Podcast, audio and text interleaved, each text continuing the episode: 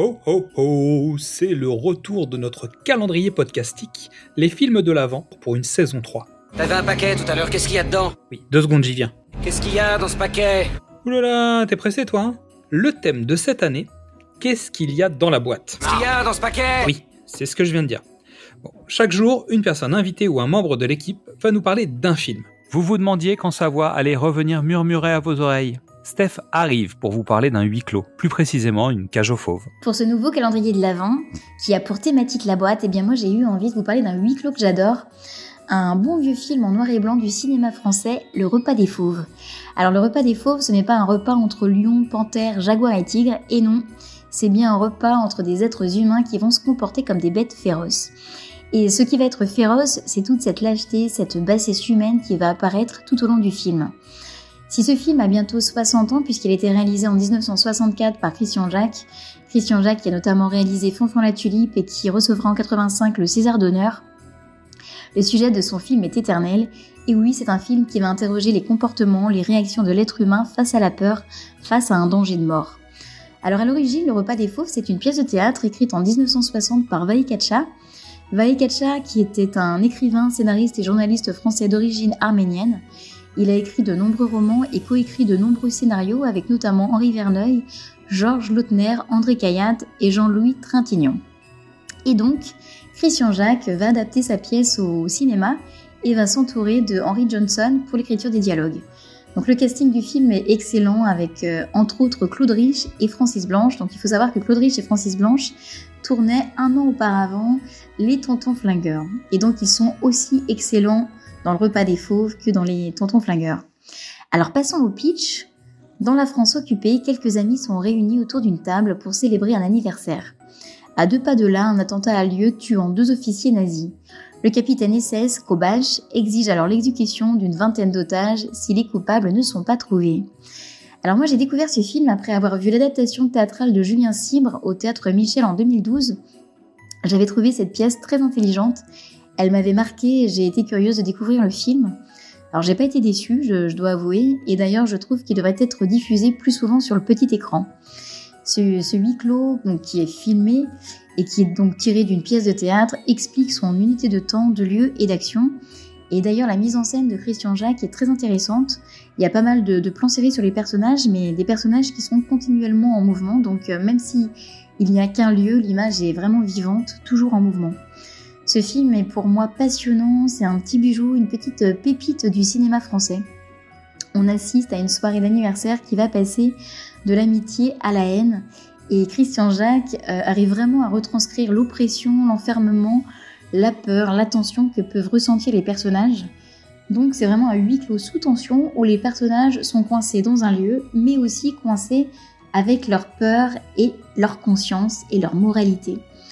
Donc ce film nous montre à quel point l'instinct de survie nous pousse à être égoïste, lâche, cruel et hypocrite.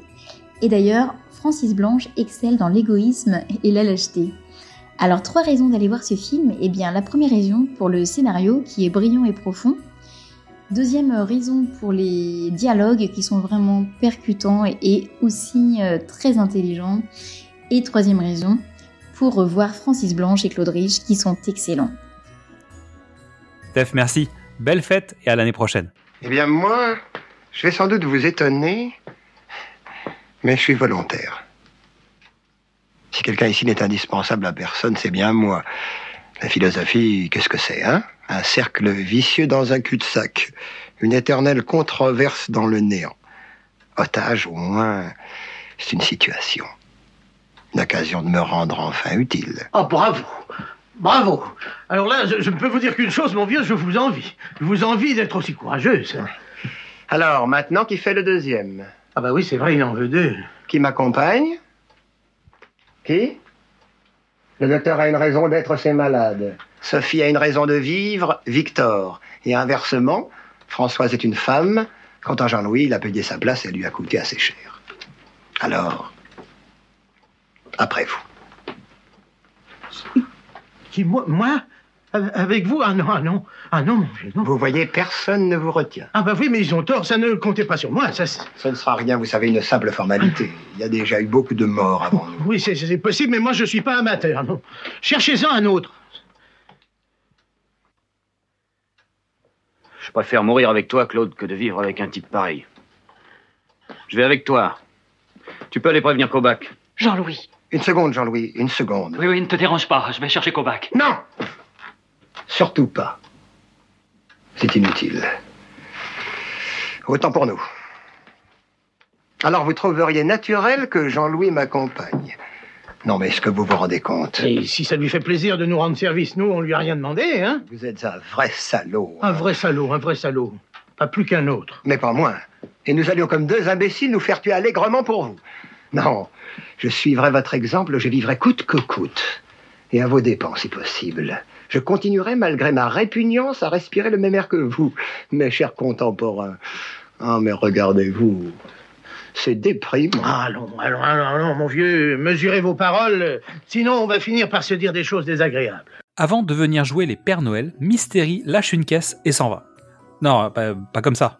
Non, non, il va nous parler des box trolls. Bonjour à tous. Pour avoir quand même un film dans l'air du temps avec nos pastilles de décembre, je vous invite à aller regarder les Box Trolls qui datent déjà de 2014. Le studio Laika, en deux films, a changé la face de l'animation en stop motion. Petite boîte spécialisée dans les pubs et les courts-métrages, le studio est entré par la grande porte du cinéma avec Coraline, qui conjuguait les talents de son auteur Neil Gaiman, celui qui apporte toujours de bons présages, et de son réalisateur Henry Selnick, le roi d'Halloween à Noël. Il y a aussi le soutien financier de Phil Knight, le cofondateur de Nike, faut pas se mentir. N'hésitant pas à remettre en question les fondamentaux de son art, Laika a intégré les techniques modernes du cinéma, les effets spéciaux numériques, les fonds verts et les retouches d'images pour offrir 5 bijoux d'animation. Les Box Trolls n'est pas le plus populaire de leurs films, c'est Coraline qui a décroché la timbale. Ce n'est pas le plus étrange, le plus inquiétant, c'est Paranorman qui lui tient la dragée haute. C'est pas le plus beau, le plus époustouflant, ça c'est Kubo, qui est pour moi le summum de ce qu'on peut faire avec ce médium au passage réalisé par Travis Knight, le fils de Phil, ceci expliquant cela. Enfin, ce n'est pas le film le plus riche, le plus touffu, le plus ambitieux dans son format. C'est Monsieur Ling qui s'en charge.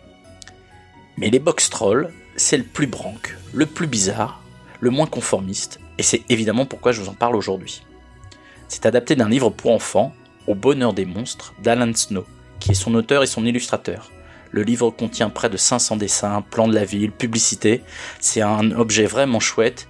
C'est publié par Nathan Jeunesse si vous cherchez des idées cadeaux de dernière minute. L'histoire est celle d'un enfant recueilli par des petites créatures paisibles qui s'habillent avec des boîtes en carton et qui sortent la nuit dans les rues d'une cité fictive de la fin du 19e siècle pour récupérer et recycler les objets mécaniques jetés au rebut.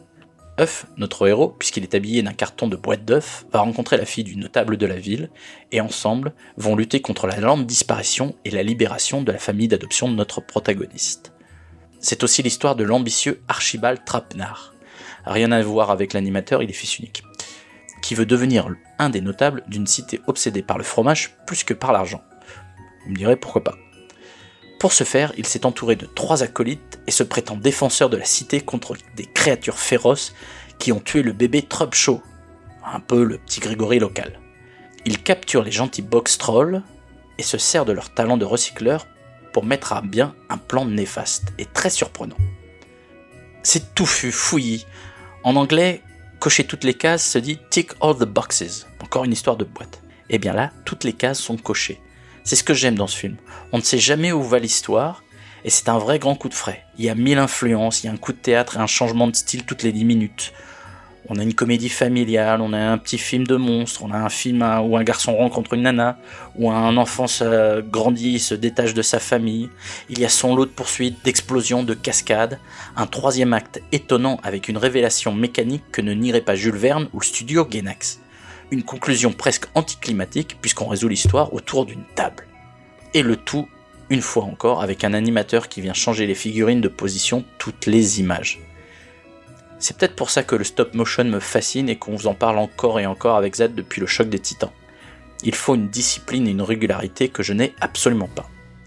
D'ailleurs, à la fin du film, il y a une très jolie illustration du procédé. On vous mettra un lien pour que vous puissiez en profiter, mais sinon, regardez le film. Alors pour finir de vous convaincre, le casting original est tip top, puisqu'on retrouve Nick et Simon Pegg, le méchant est joué par Ben Kingsley, la voix de Huff est celle d'Isaac Hempstead Wright, alias Bran Stark. En face de lui, Elle Fanning, qui fait du doublage depuis Totoro. Oui, oui, c'est la voix du doublage Disney de May. C'est vous dire de quelle maîtrise. Il y a Jed Harris et Tony Collette qui font un petit coucou. Et surtout, il y a la voix nasillarde de Richard Ayoade, qui est un de mes anglais préférés depuis The IT Crowd. Alors, si vous voulez retrouver l'esprit de Noël, un peu de magie, de fantastique, de l'enfance, mon conseil pour cette fin d'année, c'est les box trolls. Mystérie, merci. Je te laisse aller préparer la place sous le sapin, je termine la collection et je vous rejoins. Merci pour votre écoute. En attendant, vous pouvez découvrir ou redécouvrir nos anciens épisodes, ou venir nous retrouver sur les réseaux sociaux, Facebook, Instagram, YouTube, TikTok ou X. Et demain, de quel film parlerons-nous? Ah, Patience, demain c'est sûr, en ouvrant la case, vous le saurez. Il est une légende, connue de tous en ville, selon laquelle, quand vient le soir, et que chacun s'est enfermé chez lui, d'étranges créatures émergent de la nuit.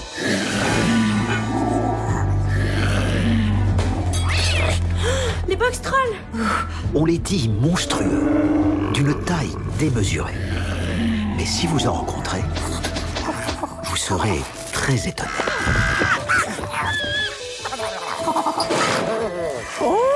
Ce sont de petits êtres timides que vous n'avez sans doute jamais vus. C'est étonnant d'ailleurs, car ils vivent juste sous nos rues.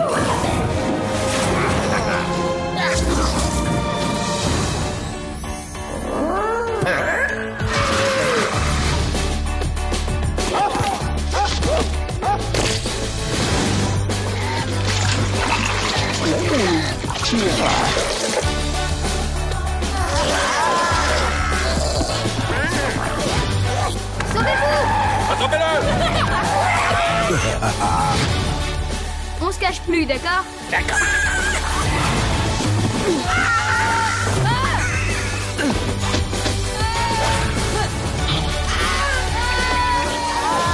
Les box trolls.